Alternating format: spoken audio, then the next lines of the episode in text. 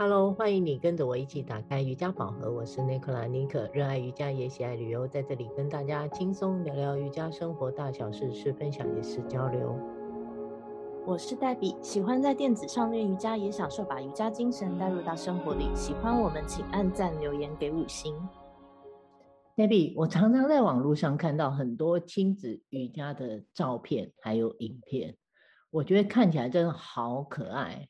小孩们小是小。倒是做的都有模有样的哦，有时候童言童语的画面看起来都好疗愈哦。你有没有常跟孩子一起瑜伽？可不可以跟我们说一些有趣的分享？对呀，迷你版的 Yogi 真的是可爱的不得了哎！我自己在家里也是有一个小朋友，他确实常常参与我自己的练习。你说他平常他都参与你的练习？时不时啊，心情好的时候。你呢？你有没有一些体验呢？我最近倒是有一个新的体验哦。我有一位爸爸带着儿子来体验我的课程，是我目前教过最小的学生呢。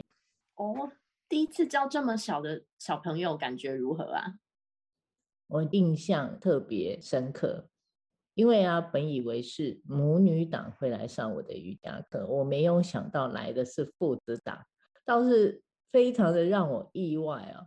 小朋友可爱爆棚，而且比我想的还要认真哦。而且我以为会一直嬉闹不认真，很不受控，没想到他从头到尾好认真啊，比爸爸还认真。孩子要跟爸爸呼应啊，爸爸，爸爸，你快要不行了。儿子啊，看到爸爸做得很吃力啊，自己倒是做得很开心哦。啊，妈妈就在旁边啊，看手机啊，等着父子档两个人上完瑜伽课，小孩很热情的邀请妈妈快来加入，那一种亲子间的互动让我感受到很温馨哦。不过倒是颠覆了我的传统印象，真的是跟传统的家庭不太一样哎，他们家怎么这么好？一般不是都是爸爸在划手机，妈妈要陪着练习吗？我想大部分是改变成这样的形态了吧。我还有几件事，我觉得很有趣。小朋友认真到啊，他做拜日式起身的时候，他会双手合十，还会跟我突然说出“阿弥陀佛。” 我心想，这孩子你也太入戏了吧！啊，到了大休息的时间了，还不时的问爸爸：“哎，爸爸，你是不是睡着了？”我想到的是，像是亲子瑜伽能给予家庭间一些很特殊的亲子互动。这堂课，我想带给他们的也是特别的温馨。说到亲子瑜伽，我想，Debbie，你的孩子也是可爱又贴心，是不是能跟我们分享一些呢？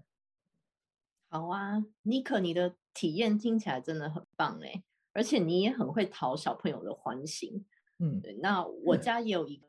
一年级的小宝贝，现在在念国小一年级。他也是从两三岁一直看我在家里瑜伽垫子拿出来，他就急急忙忙也要站在我的旁边，一个动作接着一个动作的练。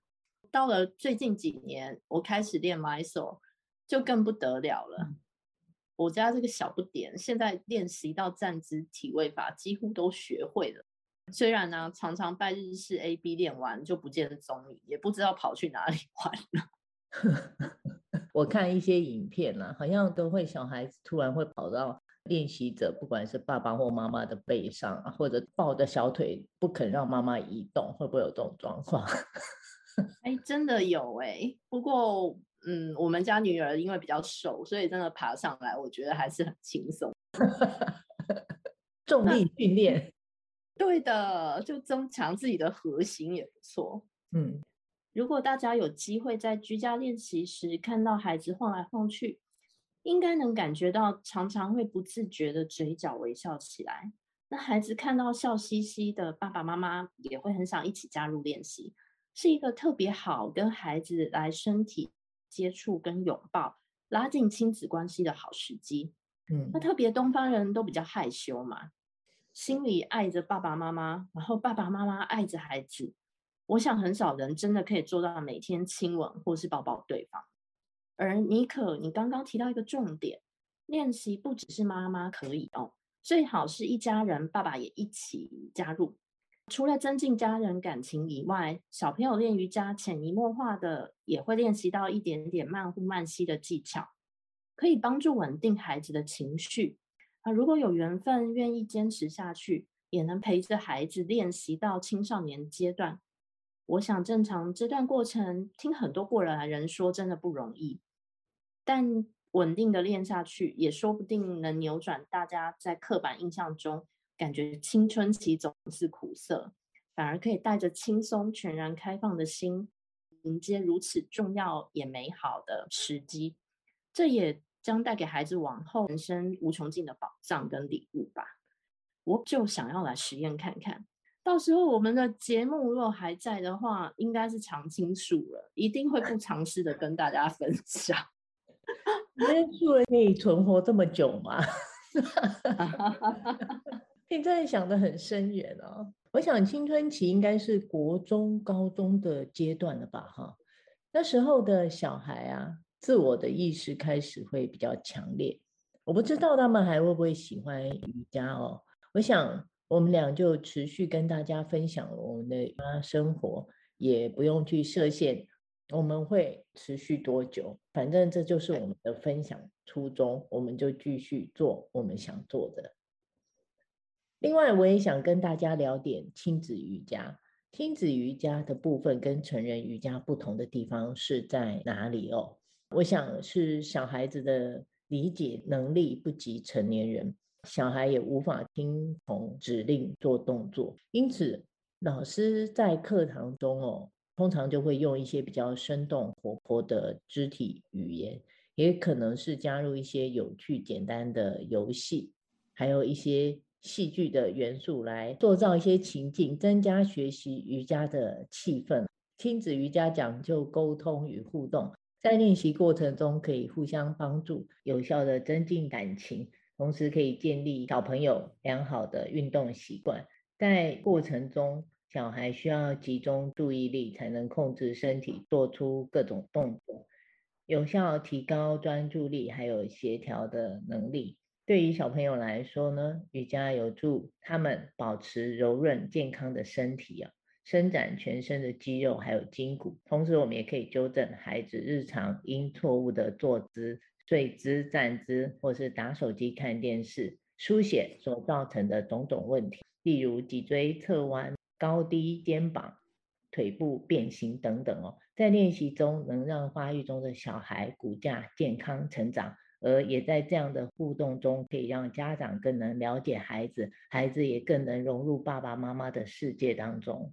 对的，你说的没错哎。那我这边也来分享一下，呃，以我自己这么喜欢瑜伽练习，我建议小朋友其实很早。早期宝宝时候就可以尽早接触瑜伽嘞，像是在婴儿期出生几个月的时间，其实就可以接触。主要是爸爸妈妈可以透过抚摸、给他们按摩、拍拍背的动作开始，那就可以增加亲子之间的亲密感。那到了一到三岁，小朋友其实会走了，也可以在呃练习中加入一些故事和音乐，就尼克老师刚刚提到的。特别是我自己很喜欢的一个童书作家 Eric Carr，他有很多就是在描述动物，像一些好饿的毛毛虫啊，或是 Brown Bear 棕熊的这几本书，都是在描写动物的情境，就非常适合在家里做一些简单的练习。那我相信小孩在父母亲的陪伴之下，一起做这样简单的瑜伽练习，可以增加小孩的表达跟协调能力以外。到了六岁以后，就可以开始进入到正常成人的课程练习了。听起来是不是还不错？嗯，的确是很吸引人呢。家里有小朋友的瑜伽练习者，可以试着带着小朋友一起来玩玩亲子瑜伽，我想会有完全不同的心情还有乐趣的，是吧？没错，对。好，我们今天的分享就到这里。我们要欢迎大家持续的来上妮可的脸书，按赞、追踪、留言互动。